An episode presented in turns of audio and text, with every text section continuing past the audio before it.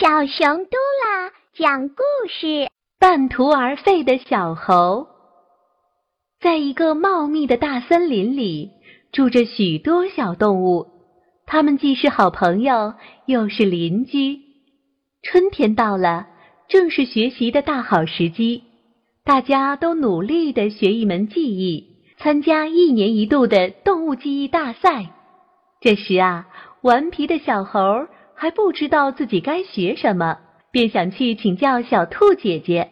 于是他蹦到树上，攀住树枝，悠到了小兔家的窗口。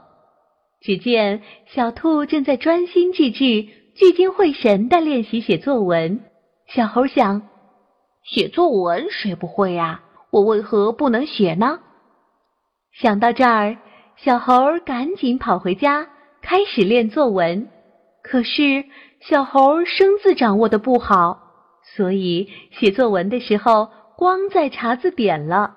他觉得很麻烦，便不学作文了。这时，小猴被优美的喇叭声给迷住了，他便顺着声音的来源跑去。只见小熊正在入迷地吹着一首首优美动听的曲子。小猴听了小熊演奏的曲子。想，我不如学吹喇叭吧。第二天，小猴到集市上买了一把喇叭，在家里练吹喇叭。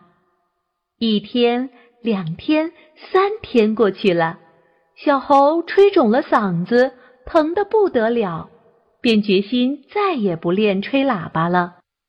正在小猴不知道学什么的时候，他突然看见梅花鹿正在练长跑，小猴想：“啊，我天生爱动，不如练长跑吧。”小猴说干就干。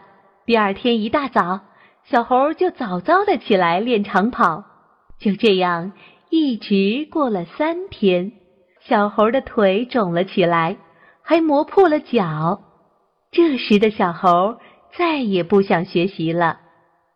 时间过得可真快，这不又到了一年一度的动物记忆大赛。在比赛中，小兔、小熊、小鹿分别取得了作文竞赛一等奖、音乐竞赛一等奖、长跑冠军的荣誉，而小猴呢，却什么也没有。通过小猴的故事，启发我们啊，无论做什么事。都不能半途而废，要持之以恒。